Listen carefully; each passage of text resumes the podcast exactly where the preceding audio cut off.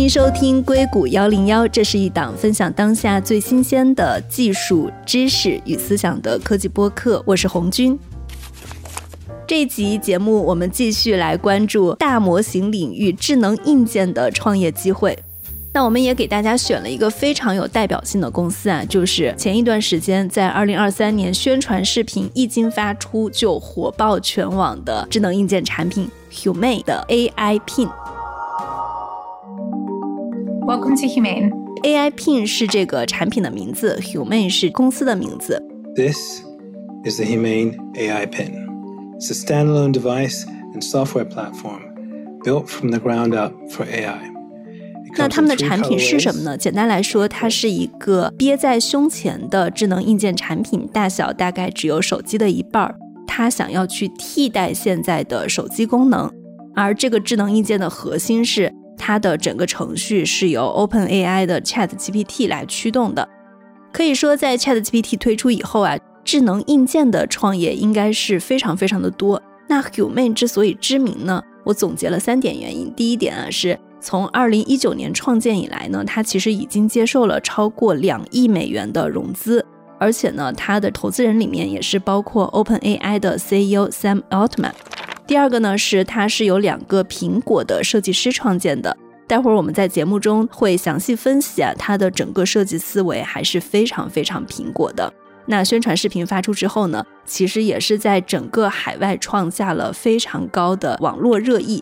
第三点，我想也是最重要的原因，就是我们正在从移动互联网时代过渡到 AI 时代。那 AI 时代会出现什么样的智能硬件？它是不是可以替代手机？这里面是不是有一个苹果级的机会，也是非常非常值得讨论的。我们这期的播客的录制时间是在二零二三年的十二月八号。那 Humane 的发货时间呢，是从二零二四年的三月份才开始发货。所以呢，在我们录制的时候啊，其实并没有亲手去体验过这个产品。所以呢，我们在讲这集播客的时候呢，我们是把 Humi 的视频拿出来，一帧一帧的会去解析整个 Humi 运用的技术是怎么样的。但是呢，受限于因为我们是一个播客产品，大家并不能看到视频画面，而且原声也是英文的，所以呢，我会把一些视频画面翻译成问题来呈现给大家。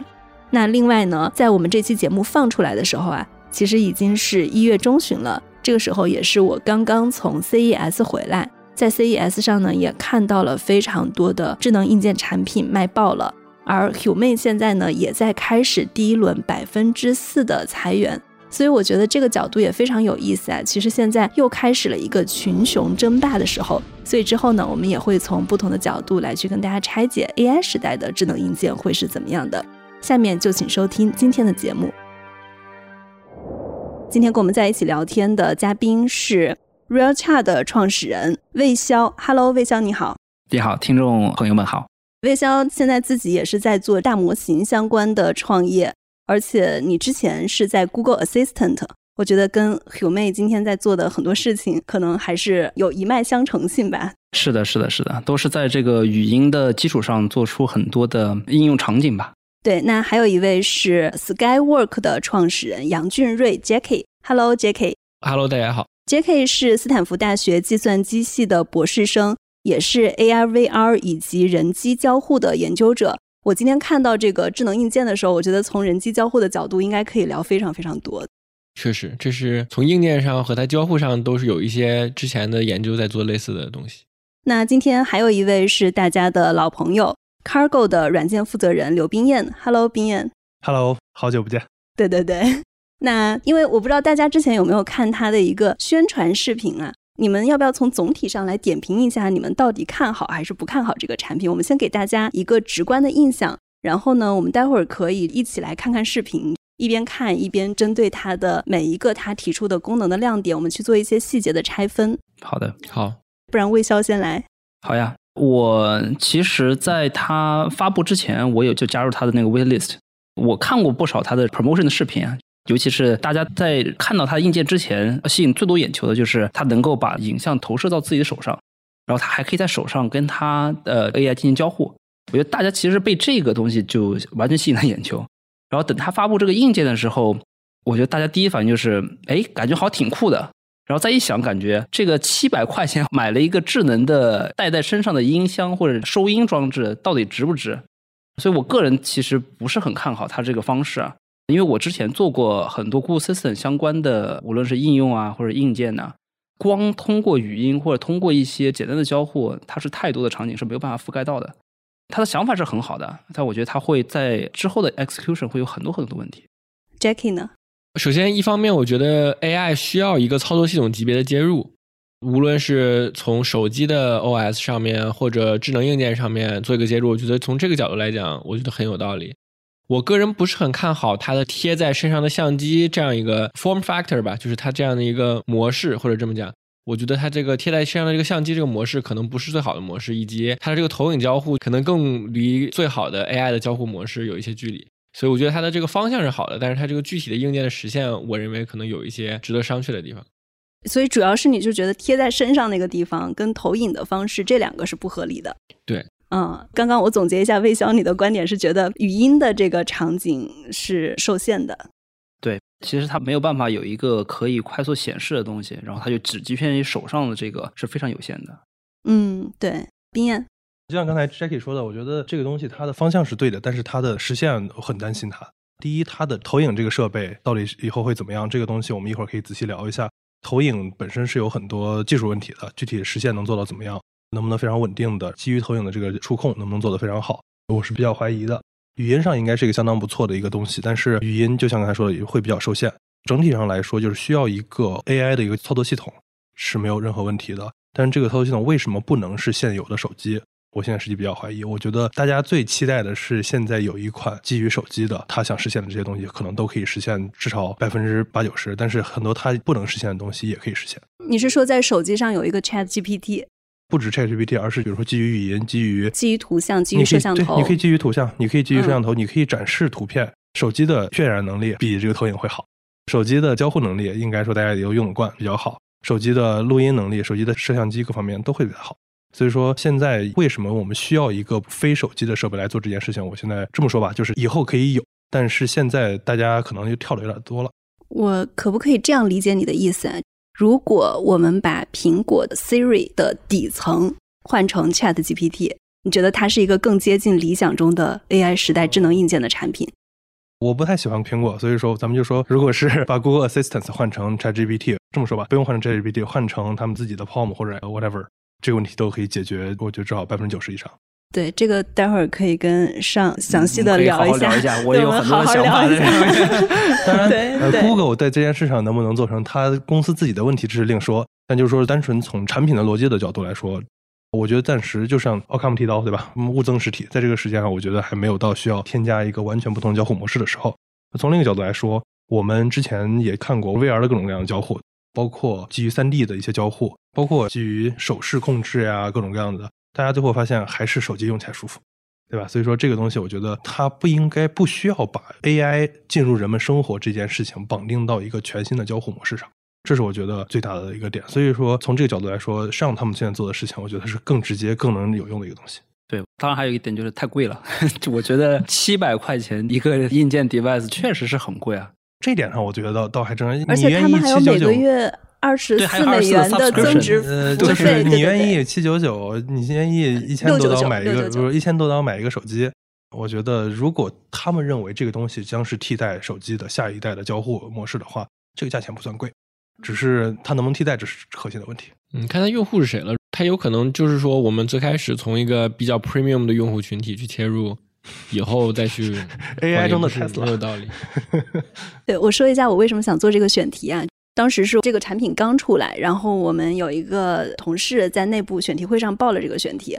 我当时其实还没有看他的视频，然后我快速拖了一下进度条，我就觉得这个是一个基于 AI native 的思维去设计的 AI 时代的智能交互产品。它可能在像当年的苹果一样，再去重新定义在 AI 时代我们应该怎么样去完成交互这件事情。就是他的思维可能是现在的手机厂商很难做的，这是我的第一印象。但是呢，选题会结束，我就把这个视频从头到尾又看了一遍，看到每一个细节，我都有无数无数的问题，我觉得好像都很不现实。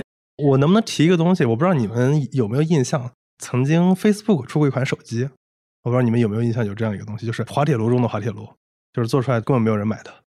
我觉得他这个就有类似的感觉，就是说是是的，当时在 Facebook 如日中天的时候，你想用 social 来改变智能设备或者说人们的交互方式，然后想出一款自己的手机，但是大家发现你的地位就是一款 app，Facebook 就是一款 app，你想去做 OS 不合理。OS 是操作系统，对操作系统是没有什么道理的。AI 的话，我不能说做 OS 没有不不合理，但是这个意义上的 OS 把它变成一个 App，不会怎么限制它的能力，或者说非常非常有限。这个我倒是不是特别同意，因为我认为 AI 它有一个特点，就是它可以接受很多不确定性的输入，对吧？比如说，可能是我们在聊天这个 context 下，接下来我问的这个问题才有道理，对吧？比如说，我觉得我用 ChatGPT 的时候，我百分之五十甚至百分之八十的时间，我不是在问我的问题，而是我在 set up 这个 context，我在跟他描述我现在在做什么样的一件事情，我在回谁的邮件，我的态度是怎么样的，他是跟我什么关系，然后最后才是我该怎么回他的邮件。所以我觉得还是和 App 不太一样的，就是它需要一个系统级别的介入。是不是个硬件？我觉得可以是个硬件，或者可以是个操作系统级别的插件之类的，我觉得都可以。然后，但是它主要解决的是这个 context 的问题。像 ChatGPT 这样的一个形式，我们把它放到 AI 里，就是还是会出现我刚才说的，它不熟悉用户当前做的事情的 context 这样一个问题。当然，这一方面是这个数字世界里的 context，对吧？你如果是手机的操作系统，你可能可以说我把手机里的程序的 context 都 context 这个词可以翻译成上下文，但是上下文不太完全能涵盖这个词的含义，所以我就用了英文。所以手机可以做手机上面的操作的 context，对吧？但是比如说你现实世界中可能有些操作呀，我们在交互的时候，那手机该不该听呢？我觉得这里可以有新的硬件，可以没有新的硬件，但如果没有新的硬件，这个操作系统的底层逻辑需要重新考虑。好的，那接下来我们一起来看一下视频，我们顺着视频来分析。There's two pieces a computer and a battery booster. 这个视频最开始是讲了它的组成方式，它是由两部分构成的，一个是可穿戴设备的主体 AI pin，它直接憋在胸前，那背后呢是一个磁吸式的电池给它供电。你们看好这个供电的方式吗？我觉得很有意思的事情是，它这个 battery booster 不会和它的主体是无线连接的吧？我有点担心这个无线的效率问题，除非他有什么很神奇的解决方案，否则我觉得、呃、为什么无线有效效率问题？这个难道不是一个很典型的，比如说 wireless charging？但是 wireless charging 就是有很高的损耗啊，这没问题。但是说实话，它那个用磁铁啊什么贴上去的话，加一个 pin 在背后也是非常有可能的，是不是？那那你就得穿透你的衣服。那像现在这个展示的这个女性穿的皮衣，可能 OK，, okay. 它其实这个磁吸式的，光说硬件它本身，我觉得它的这个 form factory 还是做的很好的。对这点上，就是你从它的形状大小到它的如何去思考，它怎么去贴在自己的衣服上面，到怎么去 charge，怎么去 replace battery，我至少觉得它的 Apple 的 designer 在这个场景里边，他是花了真的是重金来研究这个事情的，就怎么是最合适的。而且如果说你仔细观察它的相机的那个角度，因为 Google 最早的时候出过一款东西叫做 Google Clip，对吧？就是很多人可能不记得，我稍微解释一下 Google Clip 做了什么事情。它就是跟它类似的大小，是一个方块型的，它可以放在桌子上面。它当时的卖点是说，我是 AI power 的 camera，什么意思呢？就是说我只要把这个放在那边，然后你只要前景里边你做的任何事情，当它觉得说这个是一个非常好的画面的时候，它就自动拍照了。他当时卖给的人是家里边有特别多的孩子、老年人，对，就是特别动态，所以他就说，我我你可以把它挂在那边，他就可以拍照了。所以你可以看到它和这个的区别，就是说它的相机是有个弧度的，就是因为它有这个弧度之后，它的视角是更平，所以即使是你看挂在衣服上面，虽然有一个仰角，但它还可以拍到前面所有的人。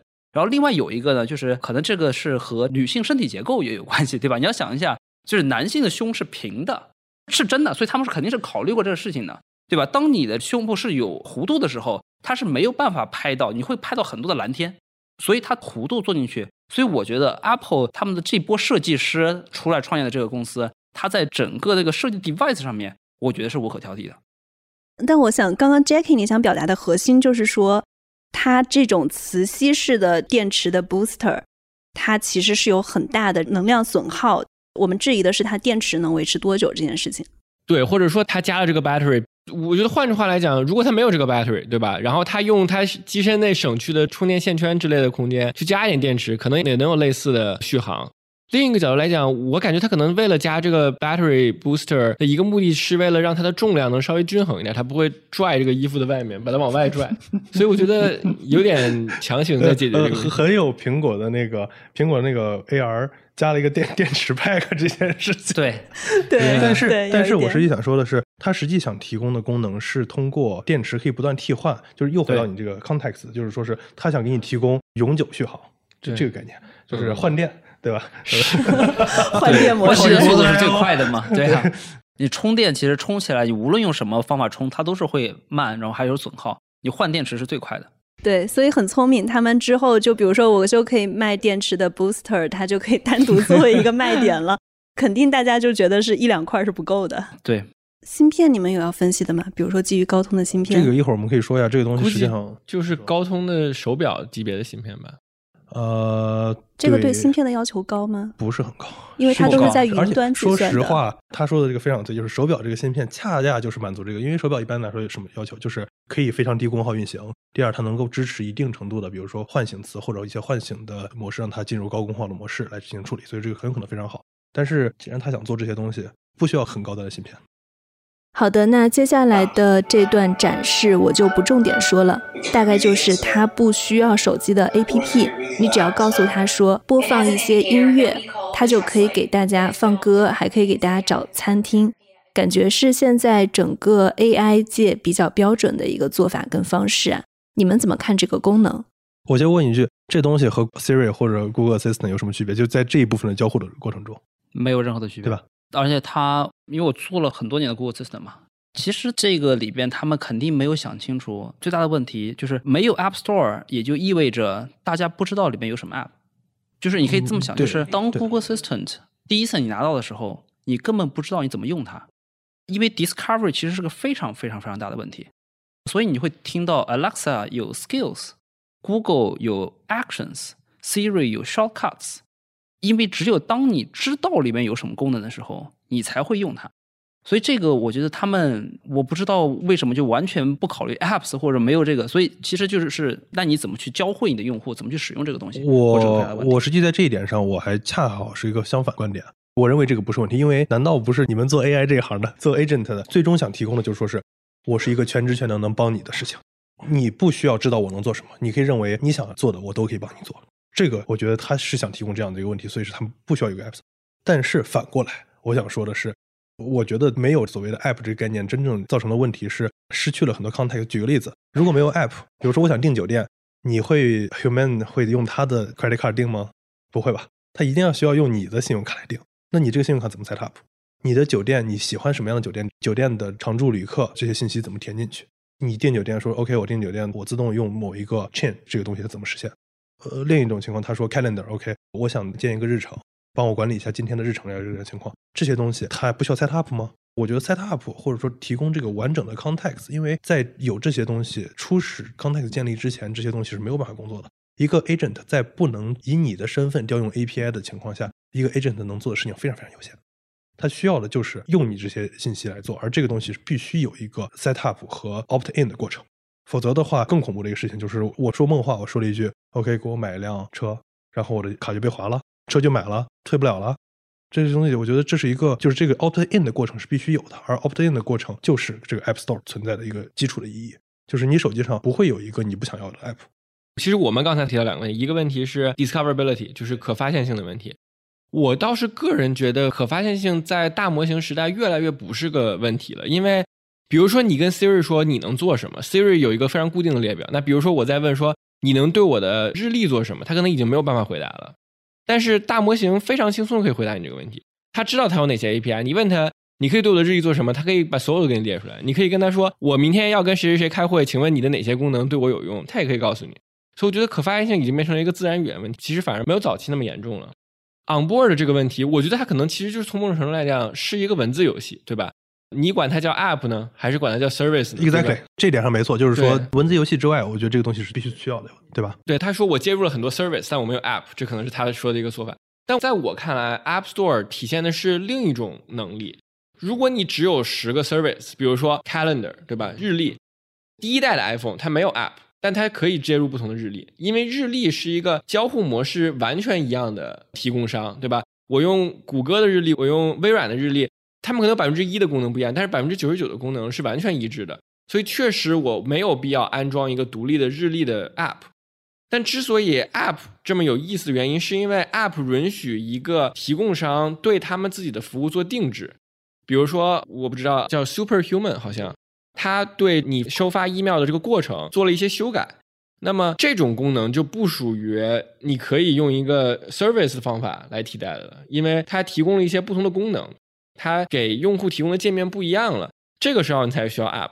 所以我觉得，对于它这种一个新的硬件来讲，第一代的硬件不支持 App，其实是一个我认为比较稳妥的方案。就像第一代的 iPhone，它也不支持 App，因为当你的交互没有被大家非常确认的时候，任何第三方提供的 App 都会把你往旧的交互模式上去带。然后最后你的这个产品就变得四不像了，所以它最开始的时候，从某种上就是所有功能都是第一方提供的，它可能有第三方的接入，但是它的功能都是第一方提供的。只有大家非常熟悉这个功能是什么样子的时候，才有可能出现第三方提供的功能，这个时候才是真正的 app。我觉得你说这个确实一个上了一个高度，就是说这个实际上进入了一个开发者生态管理的一个问题。对对对，从这点上来说，不支持 app 或者说不支持第三方 app，我觉得是非常好。但是那就是说，他这里边说的话实际上又玩文字游戏，对吧？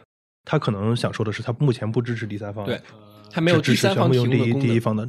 呃，OK，从这个角角度来说，呃，合理。嗯，那我们是不是可以理解说，它现在的这个硬件对于所有人来说都是一样的，对吧？你没有太多可以定制化的东西。对，但比如说我可能接入我的 Slack，你接入是你的 Slack，所以可能我们说的话会不完全一样，但是功能上是一样的，就是没有任何第三方提供的功能。我觉得从这个意义上来说，iPhone 也是这样子呀，你每个人都可以下载到同样的 app。但是我其实还想就那个 discovery 的问题有一些疑问啊。刚刚 Jackie 你有提到，你说你现在可以问大模型，你可以对我的日历做什么，它会给你一个非常长的列表。但是我不知道大家有没有打过客服语音电话，特别是银行系统的，它会给你一个非常长的什么按一，什么按二，什么按九。通常情况下，我觉得我是没有耐心去听完那个列表的。agent agent，对对对，所以如果它是一个文字界面，一下发给我九个选项，我可能会非常快的选择一到九，我要哪一个，然后再挑二级菜单。但是如果大模型它是用语音来一个字一个字的给我念这个有哪个功能的话，我可能不太想听。这个不需要啊，就是像它现在是有 UI 的图像的交互模式的，这点上应该不是一个问题吧？对，我觉得这是第一个点。第二个点其实还是 discovery 的问题。你们想想，在手机上最火的 app 是什么？TikTok、Facebook，就是让你沉迷的这些 app 都是什么？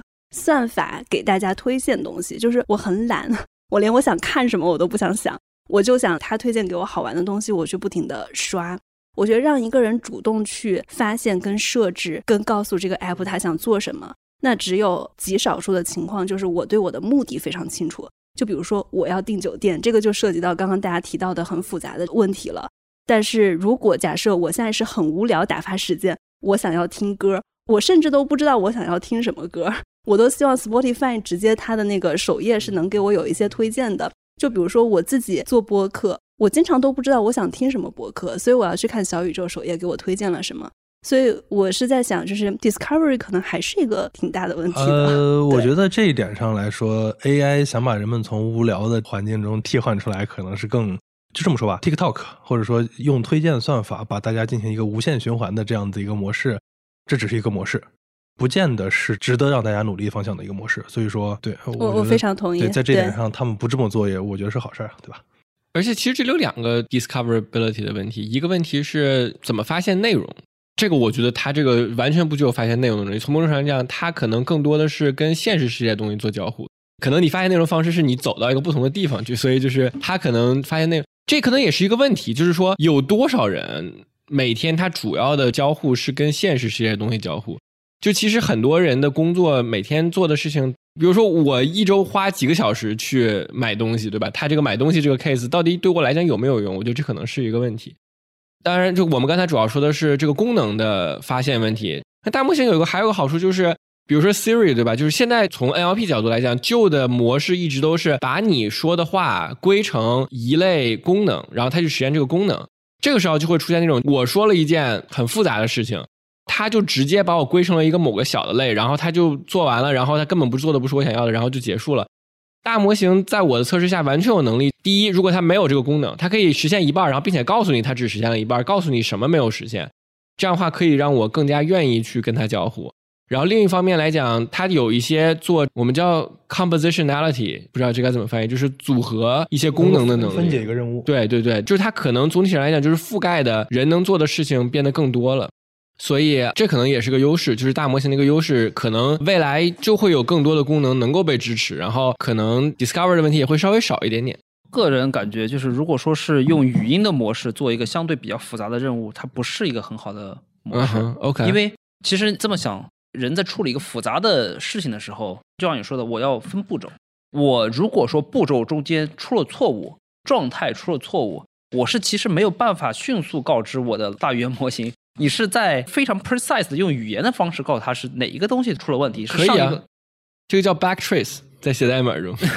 我觉得这么思考，就是你如果觉得 large language model 的边界在哪儿了，其实这个问题是这样的，就是你觉得 large language model 的边界在哪儿？就是如果说你觉得 large language model 能帮助你第一方面能够完全分解任务，然后它还能保证你百分之百的解决这个问题，而且没有任何的 hallucination 的问题，我觉得有可能做到这个事情。但现在这个 large model 确定能不能做到这个事情，我觉得还是有个 question mark 在这儿的。我我自己的研究有一些做这个，就是我会把人说的话分解成一个我们自定义的机器语言。我们现在的基本上就是可以看到，人如果说的话，在我们支持的这些操作列表里面，我们可以生成非常长。就是你说话可能特别复杂，比如说我有一个幻灯片，对吧？我幻灯片里我想把所有橘色的框框里面的字都变成粗体的，对吧？这可能生成出来那个代码可能需要调四五个函数、五六个函数，甚至快十个函数。即使这么复杂的这样的一句话，它的分解的成功率也在百分之九十以上。但会有个问题，我怎么知道你能做这个事情呢？对对对，我怎么知道你这能做到百分之九十？那百分之十是谁告诉我你做不到的呢？对对对对，这可能这可能对啊，说这还是回到了 discovery。不不，那百分之十不是 discovery，是百分之十是会 parse 出错。这个时候可能就需要我们把我们干的事情告诉用户。所以，就如果他发现我们干的不是完全他想要干的这件事情的时候，你可能可以修正一下。对，这就是语音的局限性了。你告诉我你百分之十出错了。我从哪去 pick up 那百分之九十？啊，就因为我实际觉得，我是我实际觉得，我觉得没有那么大的问题。一方面，我对目前的 AI 的能力我是比较怀疑的；但从另一个角度来说，在这类语音助手这类意义上的事情来说，我是非常相信它可以做到。只要你提供了那个 API，它可以做到，就是你让它干什么，它就干什么。就是对我怎么知道你给我什么 API 呢？你问呗。不不，就像刚才他说这个幻灯片这个例子，对你告诉他这样子，他可以告诉你说。OK，我可以帮你把这些东西都修改，但是我修改了之后我不能保存，因为我傻。你可以自己点一下保存吗？这样子完全可以啊。这个东西我觉得咱们往稍微远的点说一点。我之前有一期节目我提过这个事情，就是在很久之前，好几年前说特斯拉自动驾驶这个问题。自动驾驶，特斯拉的为什么做的大家的接受度，至少对于真正特斯拉车主来说接受度非常非常高，相对别的公司的车接受度这么高呢？因为实际上别的很多公司的车都已经有车道保持呀什么这样的功能了，交互。就是他会告诉你这样的反馈，他会告诉你我看到了什么，没有看到什么，他会告诉你他将会走哪条道，这是非常非常重要的。包括现在威猛啊各种自动驾驶，他们都都需要，就说是对于这种他要替你做一些事情的时候，他一定要给你明确的反馈、明确的信息，说我将做这些东西，这些东西我做不了，做不了东西你来接管就行了，不是什么大问题。所以说，像刚才回到这个问题，我们告给他一个非常长的指令，他现在语言模型我非常相信他可以做到，说是 OK，你要让我做这件事，我把它可以分解成这么这么几条，分解出来的结果呢，这条我做不了，剩下东西我能做。这点需要你来帮忙做一下，剩下东西我来做。我不怀疑现在大语言模型，这恰恰就是语言理解和分析的一个部分。大语言模型完全可以做这件事情。它不能做的事情可能是另外的，我们可以讨论的问题。但是在这个问题上，我不怀疑它的问题。所以说，我觉得 discoverability 不是问题。他们要做这件事情，包括我说用一个 app 的形式，不管是什么样的形式，让 AI 提供一个作为一个全知全能的人帮你满足你的愿望。我觉得在这个事情上没有任何，就是 discovery 不是一个问题。好，我们继续往下看，这个环节非常有意思了，也是我今天为什么去邀请 AR VR 界的嘉宾来呀？Play songs from famous sci-fi films. Got my music controls. If I go to the left, I can go back. If I go to the right, I can skip. If I was to go down, I can pause. 他们的交互方式呢，是把 AI Pin 投影到手掌上。关上手掌就是回到主菜单，那手掌的拇指跟食指点击一下就是切换到下一项菜单。比如说，如果你正在播放一个音乐，那暂停也是拇指跟食指触碰点击一下。这个交互模式用过 Quest 的人都只能说无力吐槽。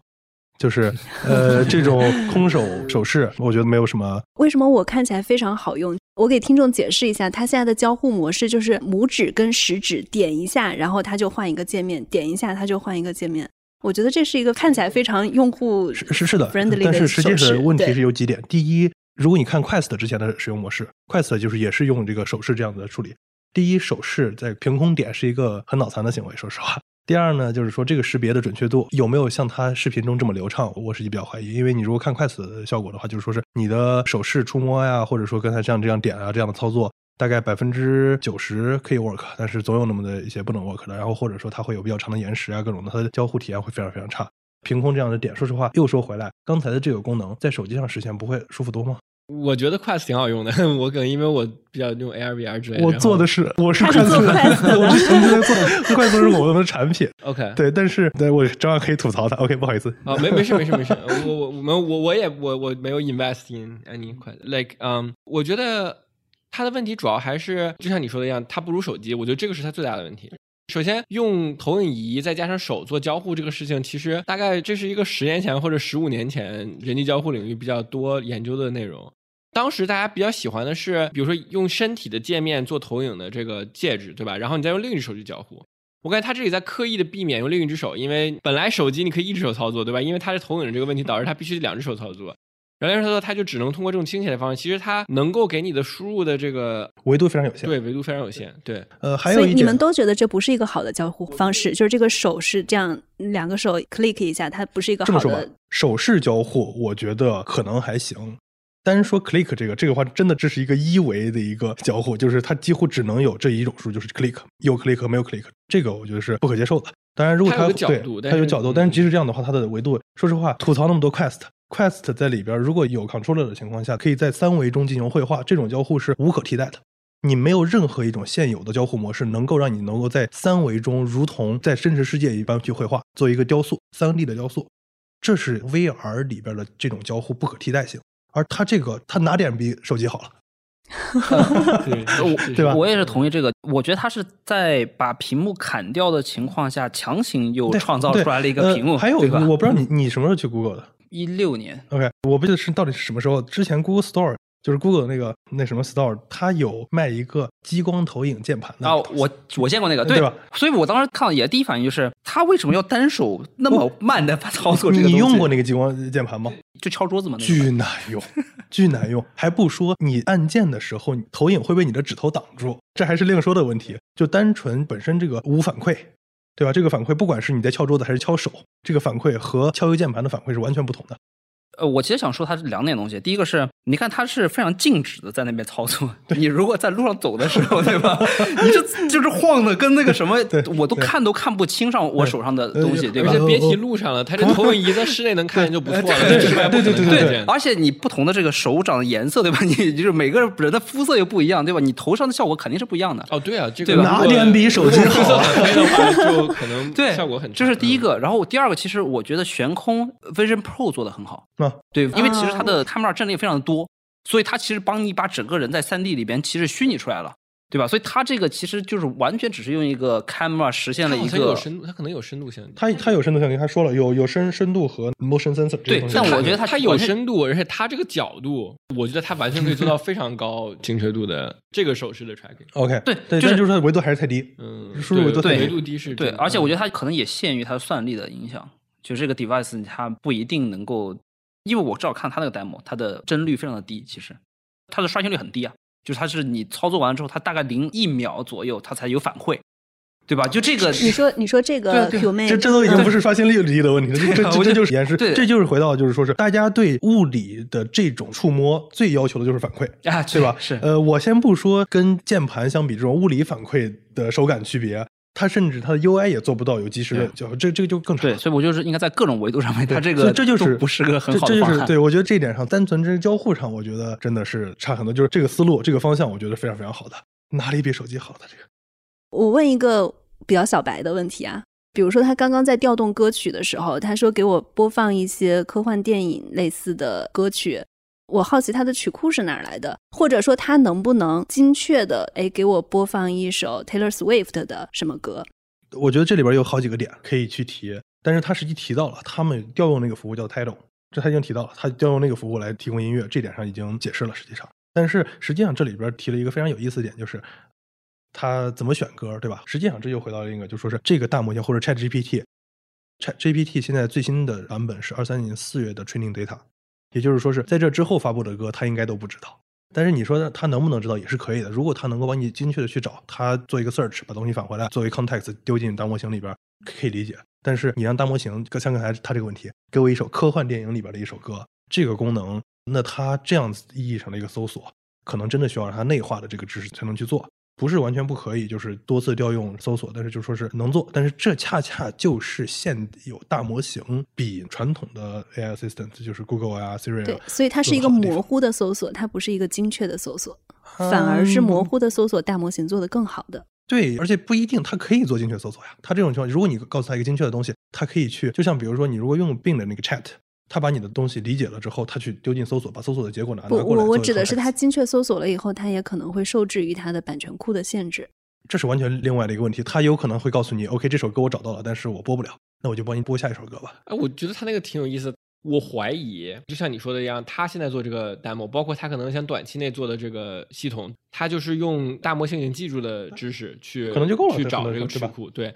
但其实我觉得这也挺怪的，对吧？比如说我跟 Apple Music 上会，我可以跟他说我想播放一些 Let's say dance music，那他就会拿一些新的 dance music，对吧？如果要是我说我想播一些 dance music，他给我播了那种十大最佳 dance music，我听两天就腻了，对吧？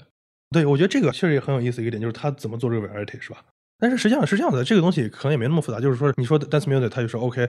是因为我猜你会想要新的，于是我就去搜一下，搜一下，我给你播一首，这谁都是。但是话又说回来，我刚才也说了，说实话，这个视频我还没有看过。但是当他说那个 science fiction 的 movie song 的时候，我第一反应他肯定会说那个。呃，那个是太二零零一太空漫游的片头曲。这个这个，并且他确实又会播出来了。而且怎么说呢？他确实就是，如果你大家说一个科幻电影，最典型、最硬核意义上的就是一个字儿科幻电影的话，大家可能就会想到那个。然后查拉图斯如是说，对。那上来这个，这个是不是就恰好回到我们说那个问题，就是一百个人问这个问题，他可能真的都会回答这个。对，我觉得他这个 demo 让我感觉他一定是直接问大语言模型，就是他还有一个办法，就是他把你说的话翻译成某种 query language，对吧？然后他再去曲库里去找。但是他这个 demo 让我感觉他好像不是这么做的。这个实际上又恰好回到我们刚才说那 discoverability，就是那个内容意义上的 discover 的问题了，就是说是他能不能做推荐。说实话，这个我觉得是完全另外的一个可以去探索的方向，只是他们可能对于他们这个功能来说不是那么的关键吧。所以这期挺有意思，就是大家都说 AI AI，但是其实他们强调的 AI 似乎主要是 LM，比如说像推荐算法这样的 AI，他们好像没有太看。啊，这是另外的一个问题了。比如说我们做的东西，我们做主要是在仓库啊这类管理的，对吧？它实际上就是视觉，视觉上的 AI 现在都不算 AI 了，是不是？所以这个这个对吧？这个我觉得属于更多的，这可能就跟比如说投资环境啊各方面的有关。现在最火的是什么大模型啊？而且是语言模型，就是几乎唯一限制在语言模型。因为从某个角度来说，大语言模型是目前我们看到唯一有可能会通向 AGI 的路线。那如果这样子的话，那就很合理了呀。继续吧。This is an AI browsing the web or grabbing the phone 那接下来的视频就讲了一些它跟手机相似的一些功能了。比如说，他说它可以用 AI 来总结它的日历表上今天的各种信息，或者使用语音来去搜索信息。我举个例子啊，就是他视频里面说：“Tell Andrew I'll be there later tonight.” Your message to Andrew says I'll be there later tonight. 哎，我们可以告诉 Andrew，我将会晚一点到，给他发一个信息。那当他要说话的时候呢，他就会去按一下这个设备，这个设备就会有一个提示音，然后他把他要说的语音转换过去，然后再按一下呢，这个语音发完了以后呢，这个设备就会自动把他的信息发给 Andrew 这个人。同时呢，他也可以按一下，就让设备开始打电话。那总体上来说，感觉这个就是一个看起来在联系过程中更加便捷的一个方式，也是传统的，比如说像 Siri 或者 Google Assistant 在经常做的一个方式。看到这块，我实际想就是他们这个做法，像类似于做一个 OS 一样的一个东西，或者一个纯硬件完全的一个模式，可能还确实有一点好处。Message 这个东西，如果我们要用 AI Assistant，就是说传统的，比如说 Siri 或者 Google Assistant 来实现的话。也必须由 Google 或者苹果来做，大概是这样的，也就是说是，否则的话，你要获取完整的 message 信息本身就是一个 block。就苹果跟谷歌不会给你这个权限，就是任何 app 它可能很难调用这个权限。第二呢，你要做到这个，像刚他刚才做这件事情，说是告诉我那个 gate code。如果我 message 非常非常多的话，我让这个 message 的量超过大模型的这个 context 量是很有可能的。那怎么样实现它还可以找到我这个 gate code 呢？实际上很有可能需要的就说是它要对这些你的这个所有的 text message 做一个 index，做一个类似于 vector 这样的 index，你能够通过这样的方式用相关的东西去查找。那你要实现这些东西，都需要在操作系统上支持，就说是我不光要能够调用拿到你的所有的 message，并且我还要从基础的意义上，我对你的所有 context 信息都一直做了类似于 indexing，就是做了索引，才能够让 AI 能够把它调用出来。我觉得这一点上确实有一定价值，但是它没有真正跳出这个圈，就是说，那我确实把我的所有的短信或者邮件都转发到，比如说 Google，又回到这个，如果为什么 Google 不能做这件事情？Google App 为什么不能做这件事情？我还是我没有找到一个理由，到目前为止，为什么倒 Google 是？大公司一般都动作比较慢，对对吧？这是完全比如说另外的事情了嗯对对对对对我给听众也简单的总结一下，他们其实刚刚就是让他去发信息，然后信息说你能不能用一种更兴奋的方式来给人发这个我们几点见面，然后还有就是打电话。还有就是总结你所有手机上的信息，包括会调用一些，比如说，哎，我的什么门的密码是多少这一类的。其实我是觉得它其实完全就是一个手机可能更适合的一个场景，但它这个可能他们也是想要去替代手机，所以他们就想说，那如果我不用手机来做，我用这个智能硬件行不行？我觉得在这种意义上来说，它先做一个手机的 app，把这些东西都做好了，绝大多数这些功能都做好了之后，说 OK，我可以超越手机，我用自己的 form factor，自己的更多的掌控，可以把它可以做出百分之一百二十的功能，而不是现在的百分之九十的功能。这个我觉得可以，但是他们现在离那个百分之九十还远着呢。对，而且我最好奇的一点就是，如果你要去总结最近我邮箱里面所有我收到的信，它其实需要调用我的邮箱是什么的，包括它还要总结我的短信的话，它其实是需要我的手机的很多功能接口的。那如果谷歌或者苹果他们没有去开放这些功能，那他们的基础信息跟基础数据从哪儿来呢？这个先后的关系，我觉得很很这奇怪是刚才说。那个接入的那个问题，Slack 呀、或者什么，肯定他这个他之所以有短信，是因为他自己有电话号，他这个 设备自己有自己的电话号和自己的短信。那这个但我们现在期待大家都把，手机挪过去吗？对，这是个问题，就是说它其实完全没有描述你的手机是怎么变成这个设备的，就是这个 transition 升级的转换的路线是怎么样的，就是你怎么大家其实真的是用短信，平时在打电话发信息吗？我们其实，比如说在中国用的是微信，在美国用的是什么 WhatsApp、Telegram，大家其实也不太用短信了，短信都是用收验验证码的。他好像后面写了他的这个接入有 Slack，如果没记错的话。啊，这个说实话，对什么能接入都接入吧，这个就是那样一个事儿。就是就在说这个 search，就是找到 gate code 的这个过程。这个过程实际上要实现这个，就像你说 similarity search，这也是我我觉得如果我要实现，我可能第一个尝试的方法。但是如果要实现这个的话，就相当于它在需要从 OS level，就是把你的所有的这些相关的信息都 index 都先做了 index 了。这可能就是说，为什么一个对你的信息更全知全能的一个 OS 或者更高层级的一个东西才能实现这个。但是我现在后来又想一下，我觉得这个东西，你说 similarity search，但是我能不能在这个 search 实际上用大语言模型生成一堆 search 词，然后用传统的 search 再把这个东西找到拿出来，就说是它仍然可这这叫能通过 retrieval augmented generation 嘛，然后这完全也是可以的，对吧？嗯，就总之你得有这个数据，但至至于你是不是 OS 倒不一定。对对对，嗯就我就想说，甚至有可能都不需要，就是说这个又回到手机真的还能做。比如说，我记得挺逗的，前一段时间不是一加有一个人，他后来不在一加干了，然后自己搞了一个叫 Nothing 的公司嘛，然后他们公司不是整了一个，他为了能够跟 iOS 用户发 Blue Bubble 发 iMessage，然后他跟另一个公司合作，另一个公司他做的业务就是。你把你的 Apple ID 的账号密码给他，which is questionable 啊、但是你如果别把你的 Apple ID 账号密码给他，他可以帮你接收 iMessage，然后转发到 Android 上。所以理论上来讲，你做一个同样的 service，你就可以获取这个用户的就是你短信数据。你把所有的短信都转发给我，把你的所有的邮箱都转发给我，对我就可以帮你 index 我做所有的事情。对对对对，对，OK，它其实这个东西，因为我知道有一些公司在做 personal search，就是 exactly 你刚刚说的这个东西，我把我的邮箱、Slack 所有东西都过一个中转站，这个中转站就负责帮我把这些信息备份存储，然后我任何需要这个信息的时候，我就问这个中转站，你帮我找一下这个相关信息就好了。肯定是可以实现这个功能的，我觉得实现肯定是没有问题，关键是你用什么手段。而且这个公司我感觉上来讲，就它也不是说我的软件技术比别人强，它其实也就是它做硬件嘛，那它、就是、它是一个 design company。对它的对它的交互它就是想做交互这方面的。但是我一直还是觉得，包括你跟他说话的时候，你也没有任何的 private，不没没有任何的隐私。他跟你说话也没有任何隐私，这个可能会是大家跟他交互的一个巨大的问题。他刚才提到他有一个叫 Sound Bubble，呃，就是没有，就是其实这就是 sound bubble 是什么意思？就是他刚才说的，就是说是一个声音的一个气泡模式，就是说是只在一个小的范围内你可以听得到。这个从声场的角度来说，我觉得理论上可能可以实现，但是我们待会儿可以再聊这个问题。这个东西我知道的还挺多的。对，我想先回答刚才这第一个问题啊，就 Jackie 说的这个，其实 Google Assistant 当时在做的时候，最早也是遇到同样的问题，对吧？你的所有跟它的交互全都是语音，但这个模式是不是有 privacy 问题，对吧？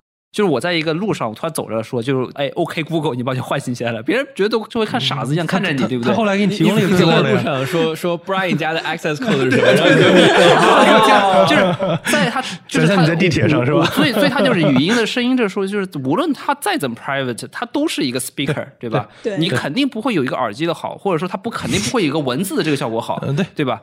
干嘛不用手机？而且我最好奇的是，他们既然要做一个基于语音去交互的东西，它为啥不配一个耳机？这不是很简单的事情吗？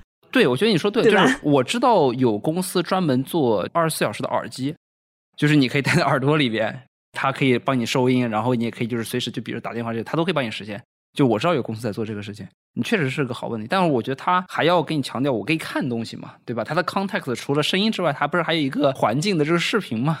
即自以心为形意，作为人，你的眼睛和你的耳朵没有长在一个地方，就是个 原罪，是不是？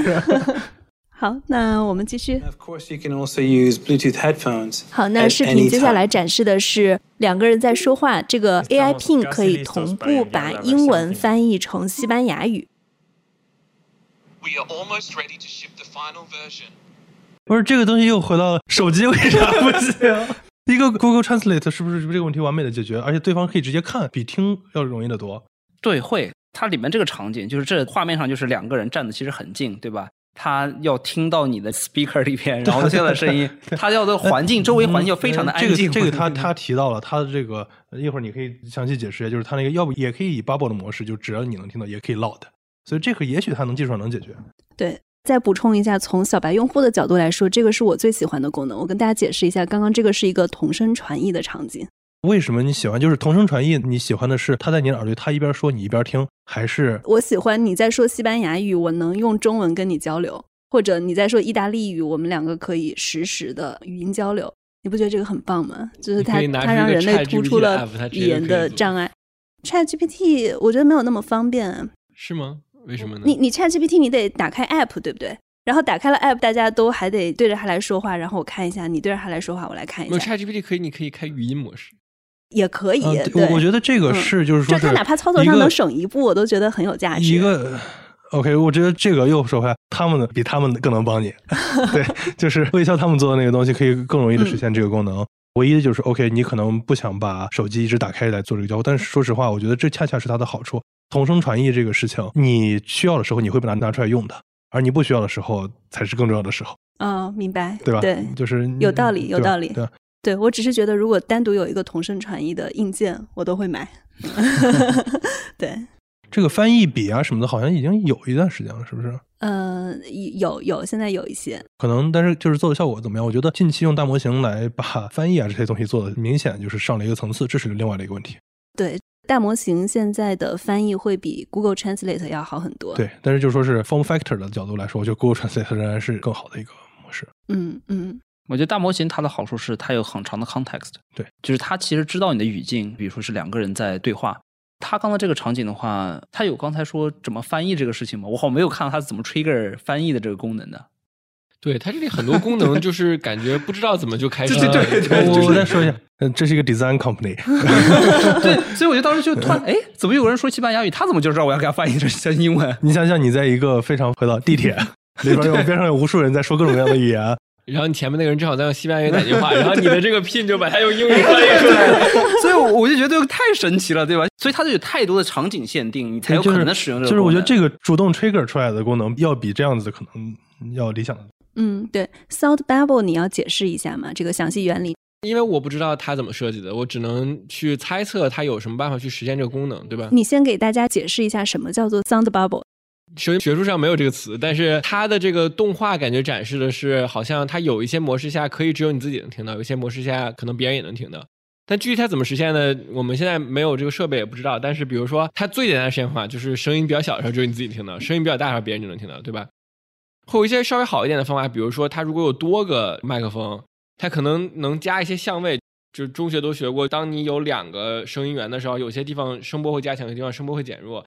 那当你的这两个声音源如果比如说一个上一个下的时候，我就可以用一种方式去播放的时候，让你正上方的人听到的是声音加强的，但是空间中别的位置有的地方声音加强，有的地方声音减弱，但这个也不太好，就是它不可能做到一个完全别人听不到。还有一种办法就是它可以在上面放一些超声波的发射器。刚才我们说的所有方法都只能做到让我听的声音更大一点。来，我们再重新总结一下：方法一是有一个扬声器，然后你有不同的大小去播，我只要把它播的足够小，别人就听不到。当然，就是别人如果离我足够近，跟我听到的是一样声大的。如果你有一个带相位的扬声器的话，带相位的扬声器阵列的话，你可以做到我以同样的距离，比别人以同样的距离听到的更清楚，这样就已经好很多了。更好的办法就是要加超声波，但这样的话，你这个设备的成本就上去了，对吧？而且什么叫超声波？对，就是你可以有一些超声波的扬声器，你可以让它播放一个人听不见的声音，但是这个声音用人可以听见的声音去调制它。当你正好在某个频率的时候，它可以导致就是这个有两种实现方式，我如果没记错的话，一种实现方式它可以用一种特殊的频率的声波。它和空气和一个固体界面的这个位置特别容易形成共振，它就可以做到我的扬声器，比如说在我这儿，但是我可以让别人都认为扬声器，比如说在墙上，它可以做到这样一个效果，所以它有可能可以打到你的脸上或打到什么地方，然后这样的话，哎，你你是不是做过这样的实验？我个人没有做过，但这是一个我那个呃 HomePod 其实就是这样的原理，没有 HomePod 相位它是相位位哦，为什么几乎你看不到这样的设备？是因为所有的基于超声波的扬声器。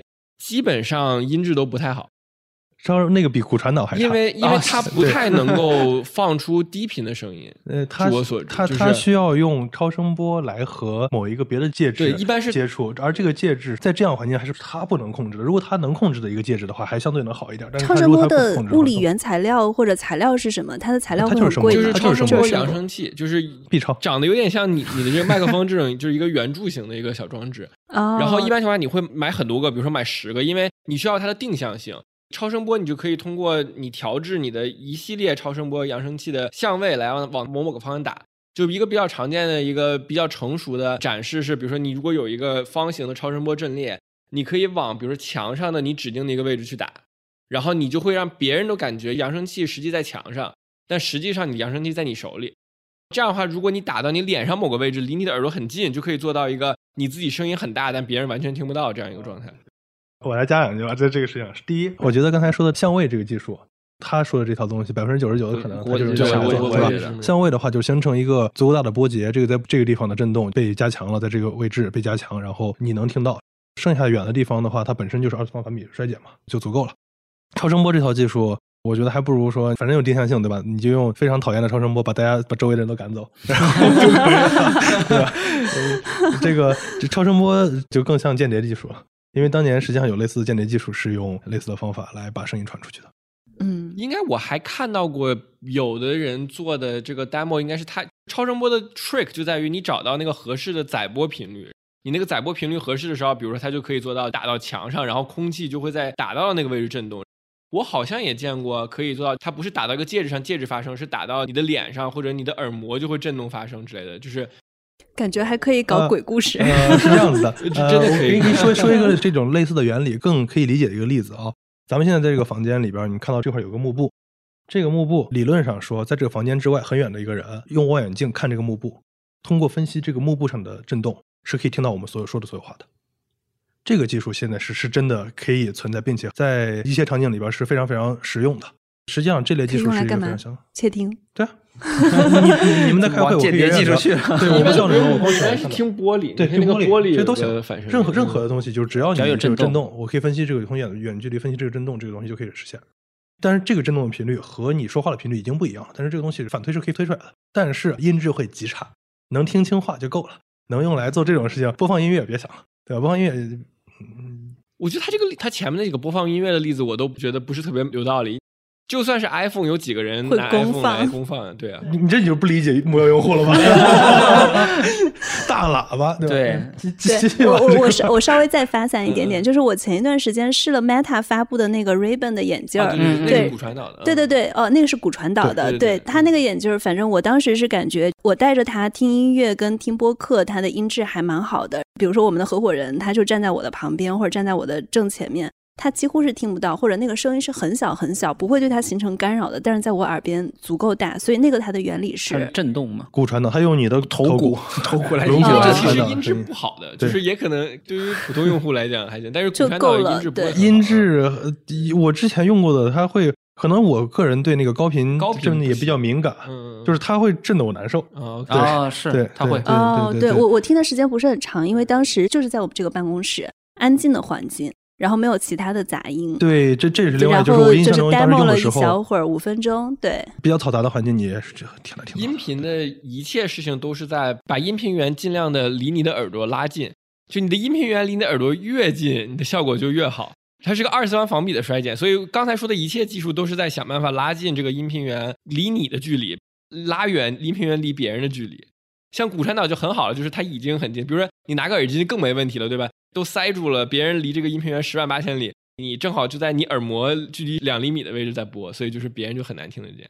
然后骨传导也是它离得很近，眼镜这个，其实我个人甚至反而觉得，如果你问我 AI 的 hardware 应该长什么样子，我觉得现在已有的状态下，可能最合适的就是眼镜。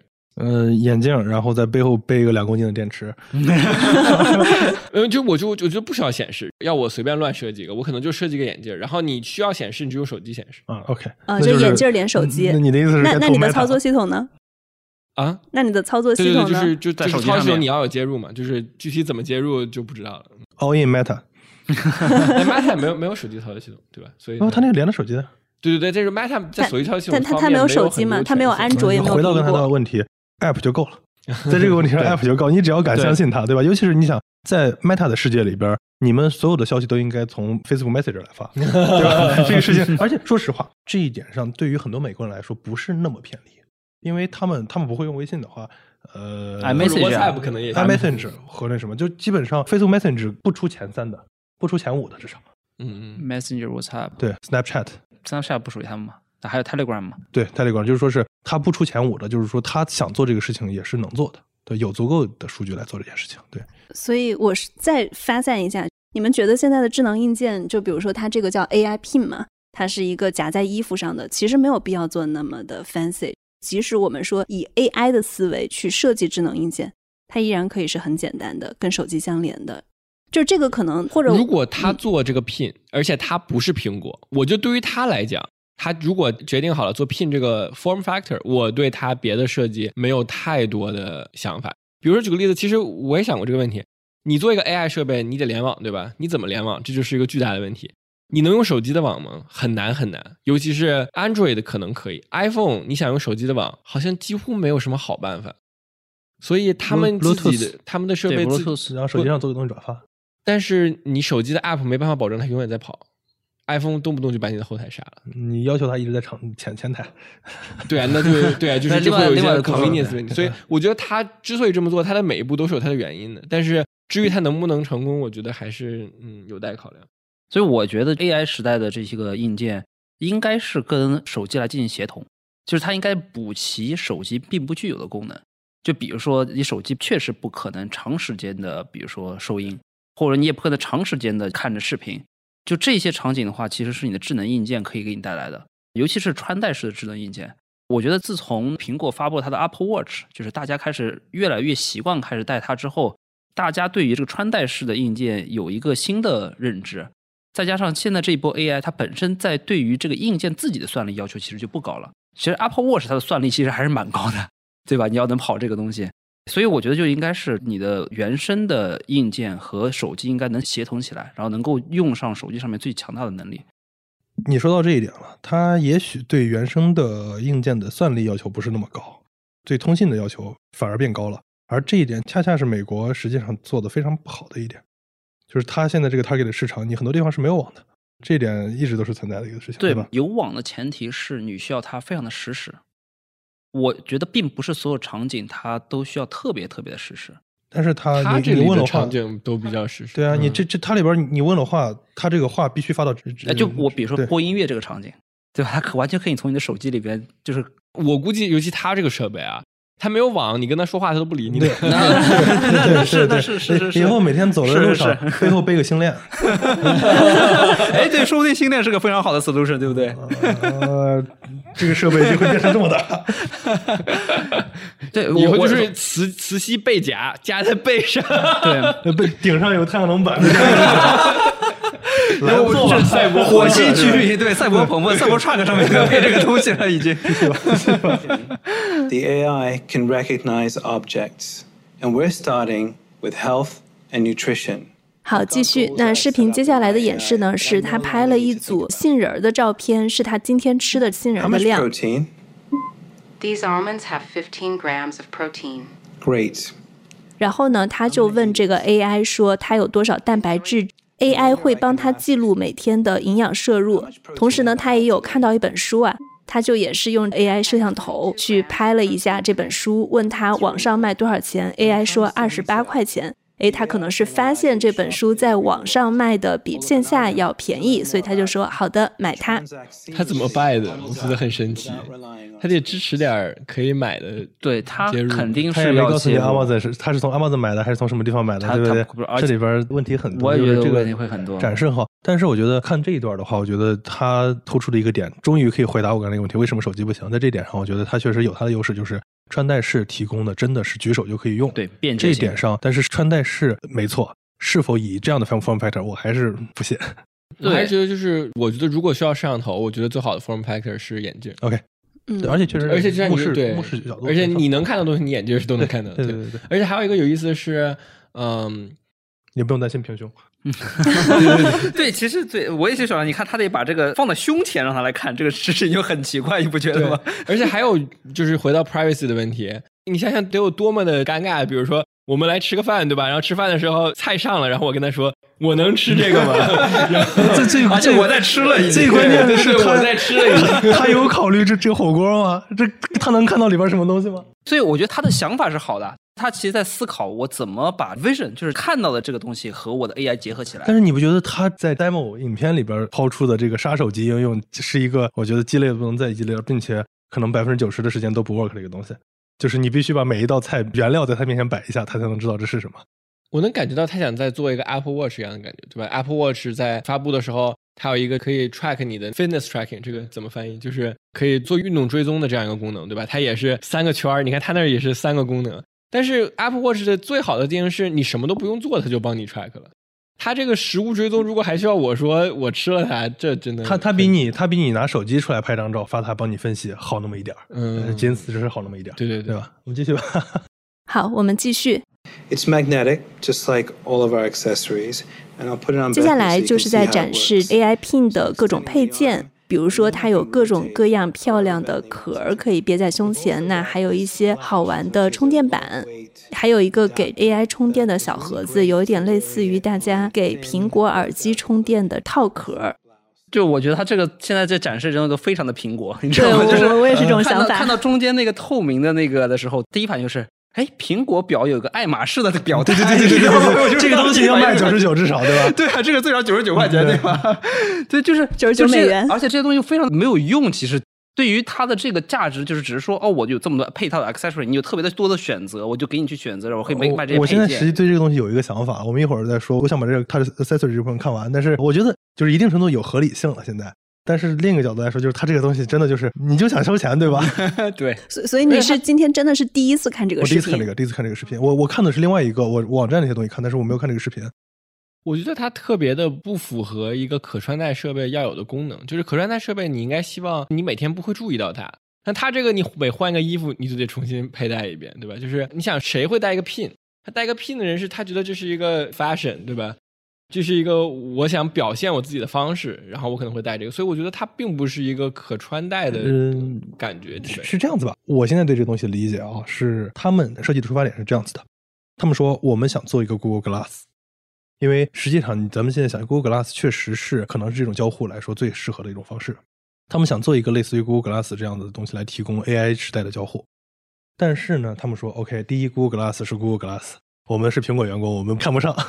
第二，Google Glass 本身它已经跟 social 啊各种方面有一些不好的联系了，包括它对戴眼镜的人有不友好，对不戴眼镜的人也有类似不友好。就是说，他们想设计一个类似于 Google Glass 的功能，但是另外的一个 form factor 的一个形式的可穿戴设备。这回答了我最开始的那个为什么不能用手机，就是他们确实是想做一个类似于 Google Glass 这样子的一个 AI 交互设备。从这样出发，他们找呀找呀找，在身上的各种地方找，最终找到觉得，嗯，放在胸前的这样一个 pin，既可以满足看到和人眼的视角差异不会特别大，同时呢，说话也能听得到，并且相对不那么显眼，戴在任何脸上的东西都会特别特别显眼，相对不那么显眼，同时又能够提供你想要的功能，最终落落在这个位置。然后呢，从这个地方接着出发，他就说，OK，既然我们有一个 pin 了，那我们怎么把它吸上去？怎么把它连上去？夹子呀，还是磁吸呀？现在他做的这种保护套呀，都从这儿衍生而来的，包括它的交互方式也都是从这儿来的。所以说，我现在蛮能理解他到底想干嘛了，但是是否是应该有的形式，我很怀疑。好，还有最后的一分钟，我们把它看完。With unlimited talk, text, and data with a dedicated cell phone number for your AI PIN via the Humane Network, all for just twenty-four dollars a month. 那在这个视频的最后呢，说了一下它的价格和合作方。基础版的价格是六百九十九美元一个月，每个月还有二十四美元的订阅费。然后这个订阅费它其实是包含手机信号的。我觉得它这里的每一个 demo 都挺好的，基本上展示了 AI 可能能在生活中发挥什么样的作用，这个我还挺喜欢的。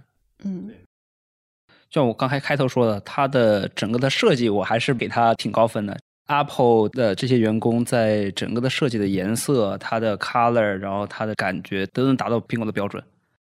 嗯，对，Sam Altman 投资了 Humane。我不知道基于他们跟 OpenAI 的这些关系，他们是可以拿到什么开发者拿到不到的权限吗？还是都是一样的？我不知道他能不能拿到别的，但是至少到目前为止，他展示的所有功能，我没有看到任何一个用 Open 的 API 做不到的。嗯，对我怀疑他会不会比别人早知道 OpenAI 要，不过 OpenAI 一直都说自己要发 Vision 的模型，所以也没有这个他也可能能比别人早点拿到 Vision 的 API。说实话，它这里边的用到的 Vision 的部分，都不见得需要用那种 API。对 我觉得不需要，这里边不需要是吧？说实话，要不是因为 Sam Altman 投了它，可能这个东西也不会进入大家的这么高曝光度的视野。嗯，其实刚刚我们在分析它的各个功能的时候，我注意到每一个细节大家都在吐槽，但是我们真的视频看完了，大家又觉得嗯还是有很多可取之处的，所以我很想知道大家的综合观点是什么。就是我觉得这个视频火，它包括在美国跟中国的很多的社交媒体上的转发跟传播量都是非常火的。首先，我们知道还有很多功能可能基于我们今天的讨论，它不是特别容易实现的。但是另外，它是不是也展示了一种大家对未来取代手机的这种智能硬件的一种向往？我认为它所有功能都特别容易实现，我不觉得它不容易实现。我觉得它的问题只是它可能不是最佳的那个 form factor，我还是不知道 form factor 怎么能最好的翻译。它这里的每个 demo 都非常有道理，它的功能都可以实现，因为其实这都是一些 AI 的比较基础的功能。它的一些接入也很有道理，就是我觉得它的硬件的实现，我个人觉得不太不太有道理。嗯，你就说它硬件的形式就是一个 AI pin 的形式，对放在胸前，而不是一个智能眼镜儿。对，不一定说是非要是智能简单，但是或者就是说是直接在手机上实现类似的功能。嗯呃，就是我觉得我刚才这个基本总结，我刚才说的话，我刚才实际总结过了，就是就是说他为什么在胸前，基于大家对谷歌的它是眼睛的怀疑的那一个对，想做一个 AI 的可穿戴设备入手，最终是一步一步找到了这样的一个位置。从这个角度来说，可以理解是否找到了好的位置，甚至是否应该找这么位置。我仍然是我最开始的态度，就是现在这个时代做一个基于手机的，然后基于手机把这个东西做好之后，在它基础上进行一定程度的硬件扩展，可能是相当长一段时间让 AI 能够真正造福大家的一个路径，更好的一个路径。嗯嗯，我觉得可能对它稍微有点不公平的点就是，我们毕竟都是在湾区生活，对吧？其实它的很多功能我们在其他场合是见过的，然后我们也知道这个东西如果自己去专门的实现的话不难。但我相信它能够这么大的传播，是因为就像苹果一样，苹果它不一定是做最新的东西，但它可以把很多的东西融合到一起，变成一个真正的硬件的产品卖出去。就像苹果表当年刚出来的一样，它不是第一个做的，当时那个比如说 Samsung 或 Google 都已经做过了，但是他会把他的这样的一个想法融入到那个硬件里边。所以我觉得后面其实是在努力在做这个事情。我们可以说不同意他的这些想法，但他的努力我是看到的。所以我其实当时第一时间就在 X 上面就发布了，就说我其实还是非常感谢他们能够又开始尝试更多新的硬件。已经太久没有这些小的公司敢去去挑战一个说我要做出一个特别好的硬件，改变大家对于硬件的思考了。你想想看，你上一个真正使用的比较好的硬件是什么？就是你都想不太起来，对吧？你苹果标已经很久了，对吧？Steam Deck，对对，Steam Deck，对那个就是对，就是它那个是什么？Steam Deck 就是一个游戏移动游戏机主要是哦，OK，但是它它这个其实真正想说，好，那我现在终于有了这么多技术了，我需要找到一个好的包装，把它能融入到每天的生活里边，不再是一个简单的玩，也不再是简单的就是看个时间什么的。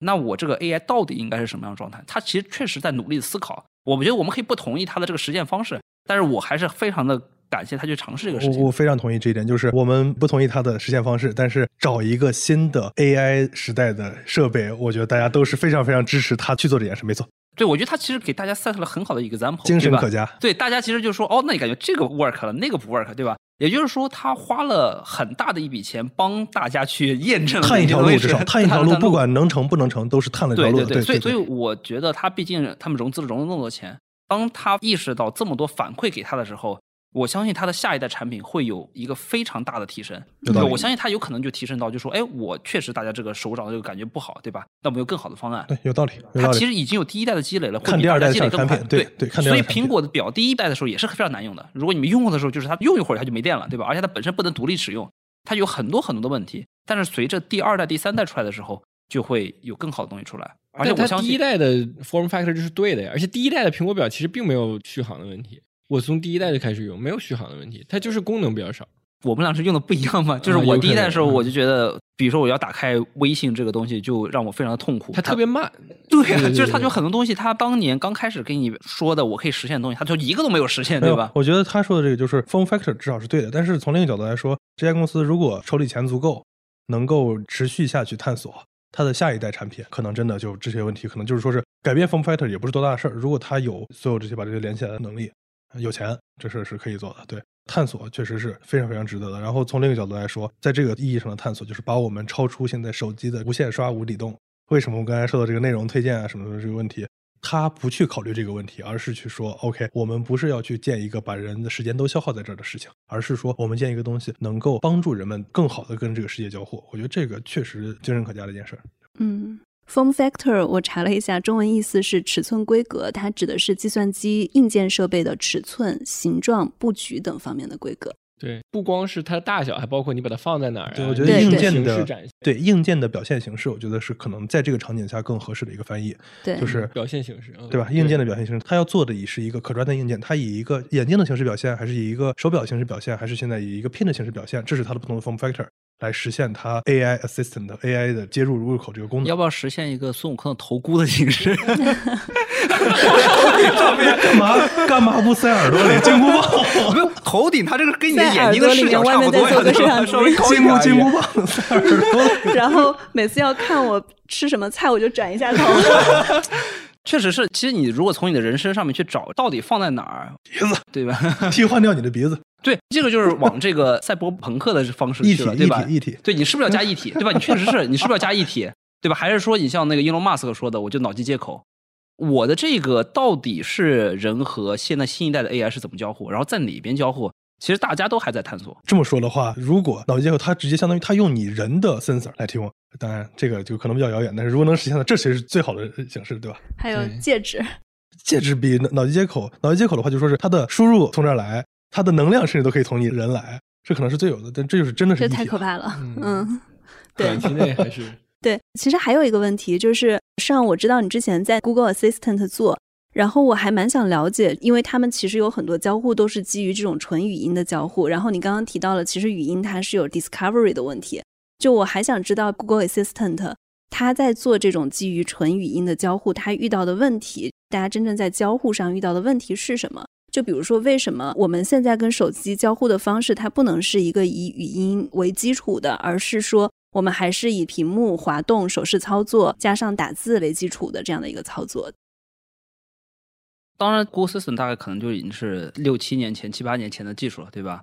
我们可以说一下这个语音助手是为什么做起来的？为什么大家当年投入那么多钱去做？最早的时候是因为语音转文字这个技术得到了一个非常高的提升。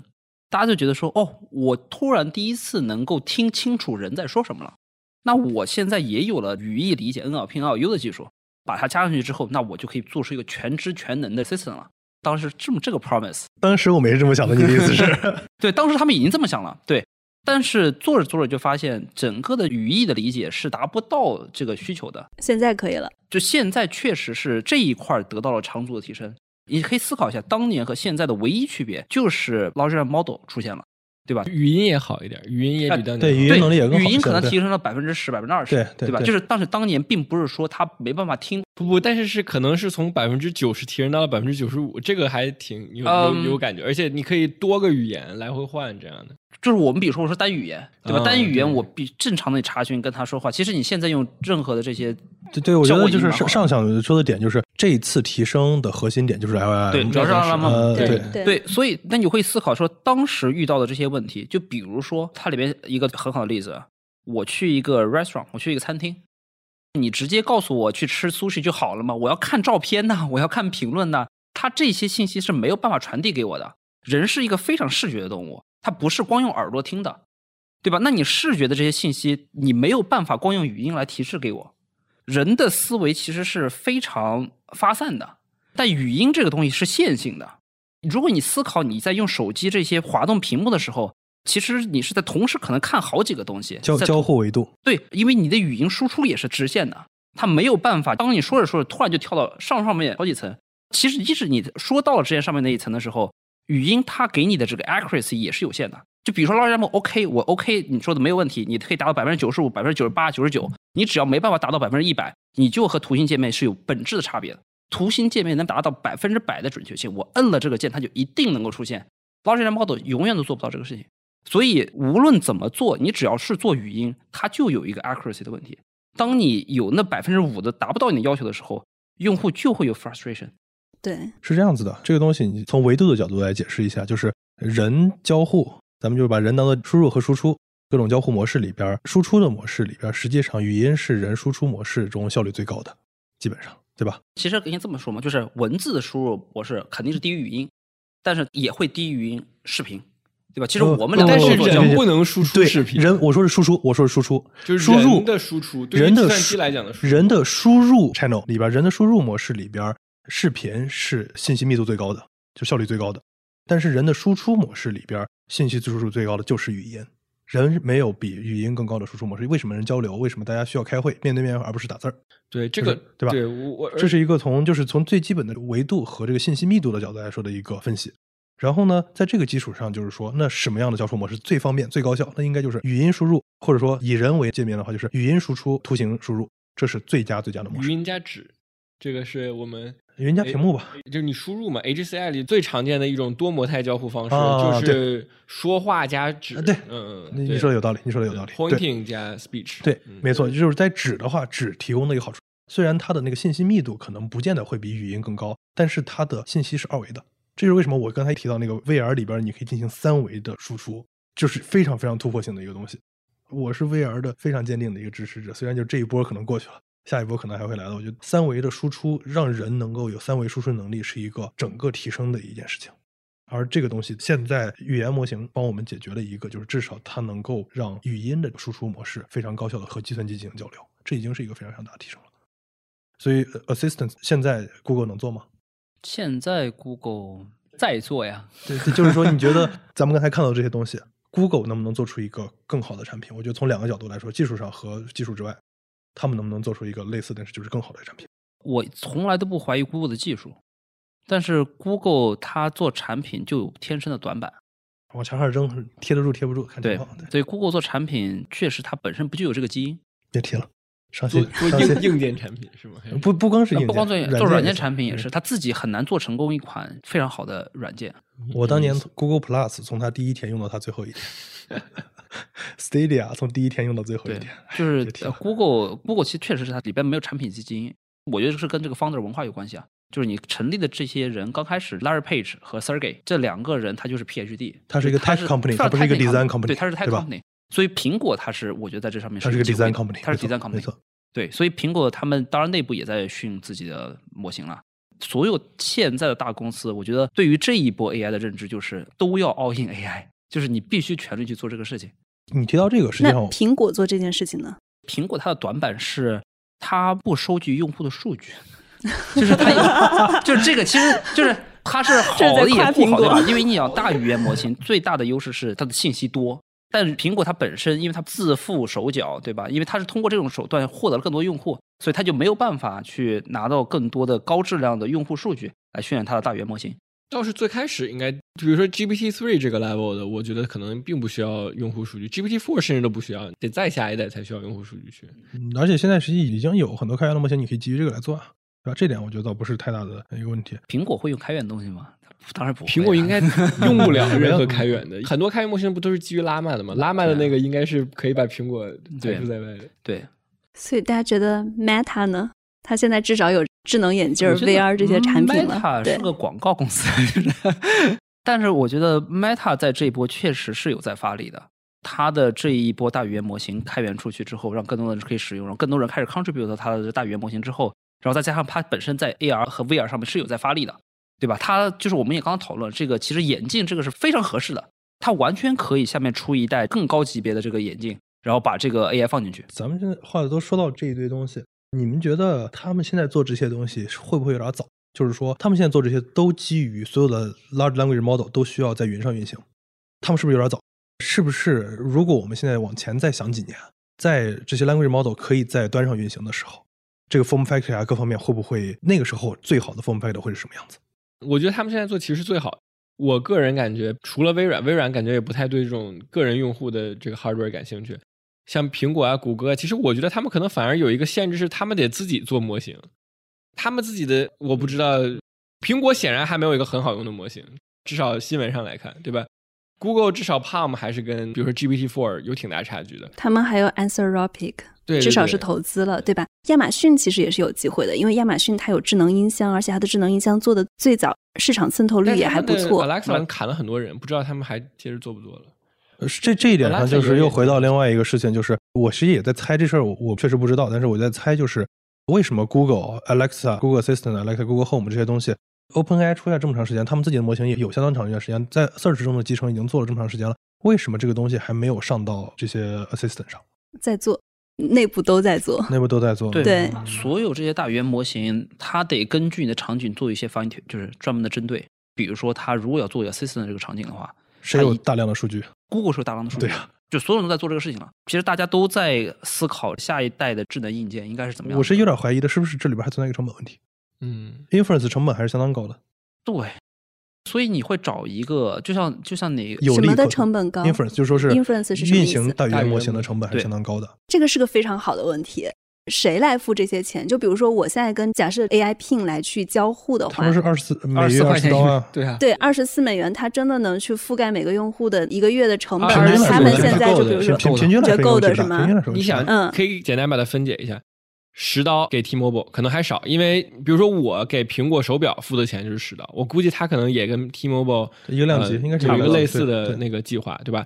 可能还少，因为他付的钱肯定没有十刀，是我作为个人用户我要给他十刀，然后十五刀 ChatGPT 十五刀。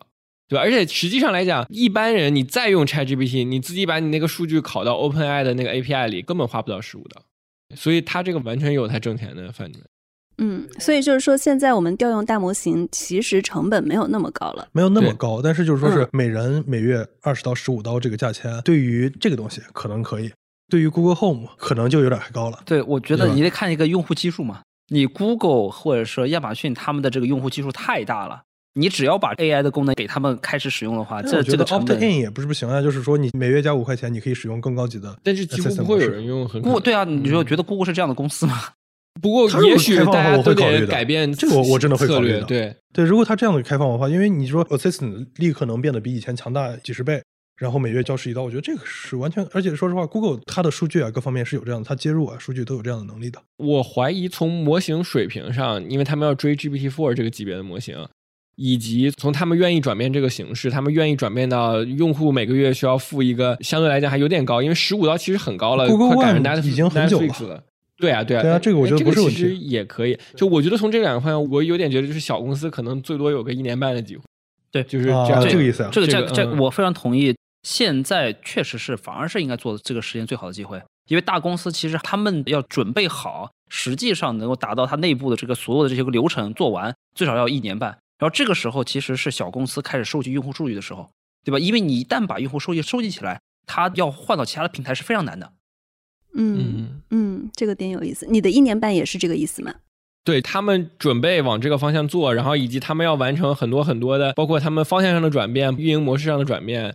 我觉得没有个一年半左右的时间，他应该做不完。嗯，当然我没有在大公司里工作，我只是可以观察他们 发产品的进度这种对感觉。，嗯而且小公司的另一个机会就是说，大公司他肯定会做这个事情。他如果说他觉得自己比其他公司都慢了，他就开始收购这些已经做的还不错的、崭露头角的公司了。所以这个时候就是小公司在发力的机会。嗯，对。另外还有一个操作系统的问题，他是说他是没有操作系统的，这是 marketing，这是 marketing。对对，就是你们觉得它肯定有个操作系统，只不过它上面没有 app 而已。我觉得所谓的没有 app，就是我刚才说的，它没有可以由第三方开发者自定义的功能。我觉得这个更大的原因是他们可能还没有想好这个 API 要怎么设计，因为让第三方开发者进来，不管是建造这个生态，还是从功能上，还是从这个生态可以赚钱上各种角度来说，都是发展的必须有的一个过程。但是当他还没有想好这个 API 要怎么设计的时候，这个是没法开放的。所所以这是在很合理也在学苹果？对，不甚至这是一个很自然的事情。就像咱们刚才还在讨论，说是 OK，你要对这个信息进行索引，要用什么样的技术？那这个东西我们既然在讨论，他们可能也没有想好，对吧？以后这个东西怎么发展也不知道。他们第一方设计的话，就是改也好改，但是第三方也一旦开放了，以后能不能支持，这些问题都很多很多。所以说不允许是很合理的。而且我觉得他其实他想强调的一个优势，就是哪有人说我这个产品不能装 app，这是一个优势的，这个很怪，对吧？就它其实强调的优势指的是你不需要等待你的 app 安装这个过程。我觉得这可能是有一点点道理的，就是因为反正你的大模型必须在云上运行，对吧？所以你干脆你的功能也在云上提供，那你就当然不需要安装这个功能的过程，因为功能已经安装好了，等于从工程里。安装这个过程可能相对来说小一点的一个问题，更多的是你脑中维护。OK，我要做这件事，我要去这个 app；我要做那件事，我要去那个 app。嗯这个概念没有没有这样一个对，把这个这个心理上的一个负担完全去除掉。这其实也是我觉得接下来的十年，无论下一个交互设备的表现形式是什么样子的，我觉得可能都会有一个缓解的问题，是现在的每一个程序和每个程序之间都是一个围墙花园，对吧？你没有办法互相交互，你没有办法用一句话干两个 app 里的事儿。比如说，我说用 Yelp 订一个餐厅，并且把订的餐厅的时间放到我的日历上，对吧？转用安卓吧，但是安卓也没有，就说它没有一个系统级别的支持，有的把有有啊，intent 有系统可以支持。，可以支持。就是就是 intent 呗，就是对那个这些东西都是可以 Google 的 intent 呗。但是第三方开发者不能 access 不不不，这是卓的 intent，不不这是安卓的不 intent。不对，但是 intent 只有 OS 才能 access，就你没有办法一个 app access 另一个 app。可以啊可以可以啊，可以啊。可以，安卓可以吗？对，安卓可以，对啊对啊就是 Android Intent，对啊。就是他把之前从以前像我们做 Google System 里边的这些 Intent 就放到了系统级别，对啊，对，但释放了系统级别，但是只有是 system 级别的 app 用就开发者是可以 access 这不个，开发者可以 contribute the intent，他不能 access 别的 app。可以可以可以啊可以，确定吗？可以对啊我确实 OK，确定那那 maybe 所以要换手机了。对，因为我觉得是苹果它本身是自己比较封闭，对对对对对，这是我我从大四用过一年 iPhone 之后，我再也不用 iPhone。OK。我是一个非常非常坚定的开放系统的支持者。因为我我记得我写过，但是我当时找了一下不行，但是也也许可能你觉得今今天这个呃你买了是吗对我买了，你第一时间就买了，那个 Rewind 我也买了？Rewind 是什么？，Rewind 就是个吊坠，哦，Rewind 很有意思，他想一直 record，所以他一直 record 就有 legal 问题，所以他解决 legal 问题的方式，如果没记错的话，就是每一个人，就你自己，你当然同意录自己，对吧？那比如说每一个别的人，你好像你都得用某种办法，就是你问他一下，说你愿不愿意我录音，然后另一个人说我愿意之后，他才会录这个人以后说话的声音，而且是永久。好像是。哇，我觉得好恐怖。那这个识别错了怎么办？他还会负责吗？对对，就是这个。就是技术 living on the edge，对吧？你不去尝试，你不知道这个方向是不是对的。你只有去尝试的时候，你就知道说，哦，这个时候确实是有问题呃，的。让渡隐私，换取便利，我觉得这个可能是这个时代一直都在大家都在所有人都在做潜移默化做的事情，对吧？对对，而且我觉得这种情况在 AI 时代它变得更加的严重了，因为没有数据就更更不可能做对，因为它只要要对你做个性化服务，它就需要更多的数据。All in Meta 卖空苹果是这个意思吗？而且 OpenAI 真的，它那个 ChatGPT 它的隐私策略很不好。他说你跟他说的每一句话，他都可以拿来训练。我觉得这个很少，就是很少有别的产品是这样的。你想想，你在 Google Doc 上的数据，Google 是不可能拿来训练的；你发的 email，Google 是不可能拿来训练的。我不知道 Google Search Query 有可能可以。不是有可能 Google 改了 term，Google Search 现在里边的你都可以，它可以用了。哦，这样它的肯定一直都可以用吧没有没有 Google Search 最最近改了 term，不是 Search 它的 query 一直都在用，呃，用来是有没有用 Search 来做 Result 是吗？我忘了他是他，因为最近确实有一个反扑，就是 Google 有一天他改了一个 term，就是说你不同意的话，你就不能用 Google 的服务，然后就是没有办法，就所有人都得同意。他在里面就说的特常清楚，就是你在用 Google 服务的里边所有产生的数据，它都可以用来说。这个时代也是很好的一件事情。对，其实我在想的事情就是说，如果 Open AI 它的隐私政策是这个样子的，而且对普通人还好，对于公司级别，他们的保密意识会更高。其实已经有很多公司强制他们的员工不允许去用 Open AI 的产品了，包括 GitHub 呀那边不是也有类似的情况？对对对对对，那我觉得这个问题现在只是还没有变得很严重而已。如果说当以后大家再用这个大模型，能找到它越来越多的弱点，甚至能用大模型去套出一些大家 的训练数据，其实已经有人这样做了。我不知道你们有没有看到最近的一篇文章，就是说怎么去把大模型的训练数据套出来，就是一直输这个相同的字母，一直反复的问他问题。Google 发表的论文就是他们已经把大模型的很多的训练数据都给套出来了。如果他用了，比如说我们平时给他的一些输入，甚至比如说我们录节目的一些东西，然后我都输入到大模型里面了，如果没有发表的东西，那也被他给套出来了。我觉得以后这样会造成非常多的事故，就是它是有非常重大跟潜在的安全问题的。这是整个 AI 大家为什么相对比较谨慎或者什么的一个问题，就是大家确实对这个很担心。但是滚滚浪潮，我觉得我觉得很多人担心的问题都是 AI 毁灭世界，其实真的关心 AI 的隐私问题的人很少。然后，当然，我觉得所有的公司用户，就是所有的这种商业用户企业级，用户关关关关心的都是这个这个。OK 所以说是我的呃我用 Copilot，我的代码会不会被，甚至有说是现在已经怀疑到我用 GitHub 会不会我的代码被拿走，很直接的问题。然后包括你的训练数据，你写的文章，他写的文章是不是在抄你的文章，现在已经说不清了。滚滚浪潮，我觉得不所以隐私是比安全，至少在现在看来，它是一个更更加更现实、更急迫的。我想说的是，是的，隐私、安全这些东西，在一个 AI 存在的未来面前，大家都急红了眼，根本不会关心的。你就看 OpenAI 的前一段时间这个事情，某一个角度的解读就是发生了这样的事情，对吧？就是资本的力量战胜了所有的安全、隐私、所有的 concern。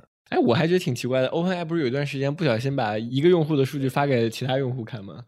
我觉得他居然没有一个什么赔钱这种事情。这这说实话，这很有可能，这跟语言模型都可能没关系的一个事儿，对吧？很有可能就是 API 那层搞什么搞乱了。对对，吧就是。但是问题是，就我觉得这是极其严重的事故。不过这种事情，说实话，嗯嗯它严重，但是它不是一个 AI 本身的问题。我记得之前那个 iMessage 也发生过类似的事情。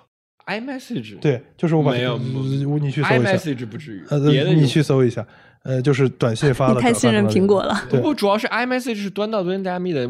我的手机你都能知道我到另外一个人用了几个苹果设备，因为我要给他的每一个设备单独加密一次发过去。OK OK，有可能别的 messaging app 对，就不是端到端我知道之前，比如说嗯语音助手是出过这个问题的，就突然听到别人家的那个语音的声音。对啊对啊对，但这种其实因为美国的法律是你要有政府的部门要追查这些案件，对吧？然后再去罚他们才可以。就这种一般可能就是对，就政府可能就没有办法说有实实实质的伤害，对，没有实质的伤害，对。，class action 也未必能拿到回对对对对对对吧？这个就很难去证明是他是怎么这个错误。对。呃，《纽约时报》现在在告 OpenAI，就是他们的训练数据用了那个《纽约时报》。我其实还蛮期待这一场的法律判决的。现在很多的数据都在这些媒体的出版商的手里，社交媒体是一类，马斯克收购 Twitter 嘛，Facebook 可能有一些，Google 上可能有一些，然后还有就是很大的媒体的这一块儿。就是如果说媒体的这场官司没有打赢的话，我觉得反正就是以后对 data 的问题 还挺有意思的，对。因为它的数据是非常相对准确跟高质量的。对，但是实际上现在是不是说能用来塞进去的数据都几乎已经用了？是的，所以说就是之后我也很关注这个案件，就是说，因为高质量的数据对于大语言模型非常的重要。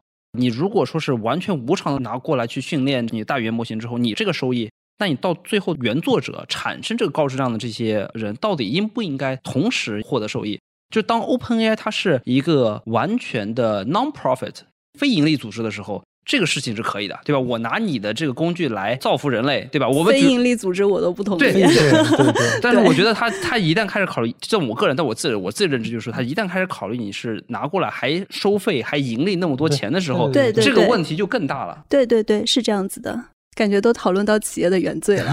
不是，就是实际我想说两点。第一，就是关于现在这数据这个时代，我觉得这是无法避免。但是从另一个角度来说，我更关心、更技术的一个问题，就是现在是不是已经太迟了，或者说这个东西实际已经不重要了，就是说是该能被塞进去的东西几乎都已经被塞进去了。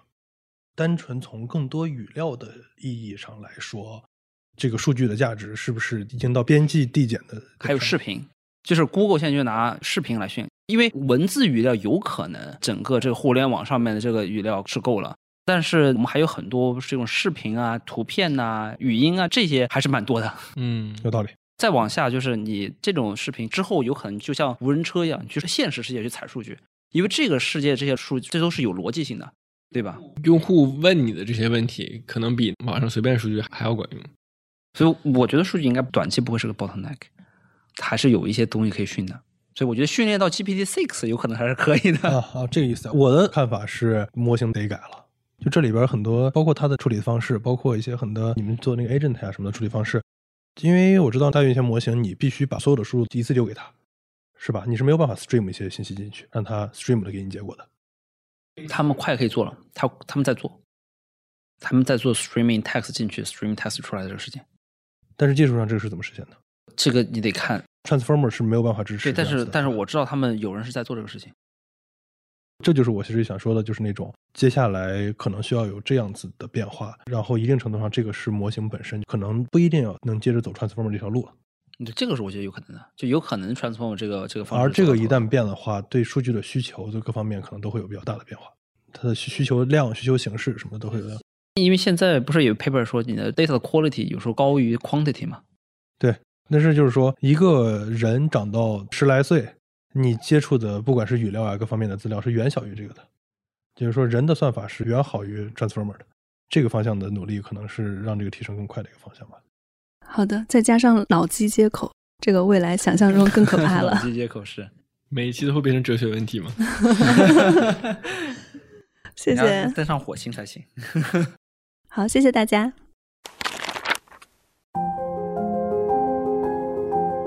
好了，那这就是我们今天的节目。我们原录音是有两个半小时，最后剪出这非常精彩的一部分给大家。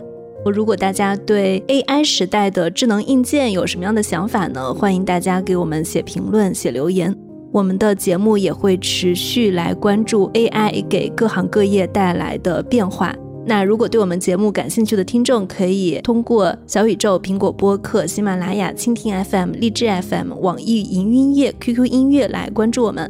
海外的听众可以通过苹果播客、Spotify 还有 Google Podcast 来关注我们。感谢大家的收听，谢谢。